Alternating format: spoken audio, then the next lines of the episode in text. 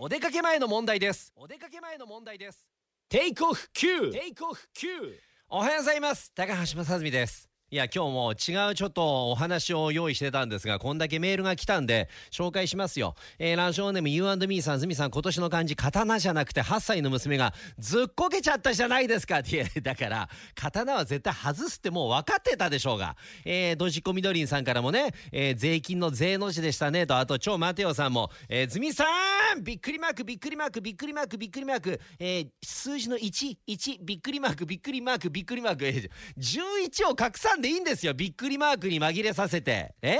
えー、ついに来ましたね。今年の漢字。刀。長く待った甲斐がありました。いや違ったんですよ。刀じゃ。一人セゾンさん。分かりました。今年の漢字は刀ですね、えー、ズミさんをチンして家族や職場でドヤ顔で言いつけてやりました、えー、これをもって今年の刀ネタ納めとさせていただきます。といただきました。鞘に収まるような感じね。いやいいんですよ。そんなうまいこと言わんでも。ね。あのー、もうこの刀ってなんであの人刀刀言うてんの？周りの人もなんで刀刀言うてんの？ってもうネタたもと知らない人の方が多いですから。途中で聞いてる人もいるからね。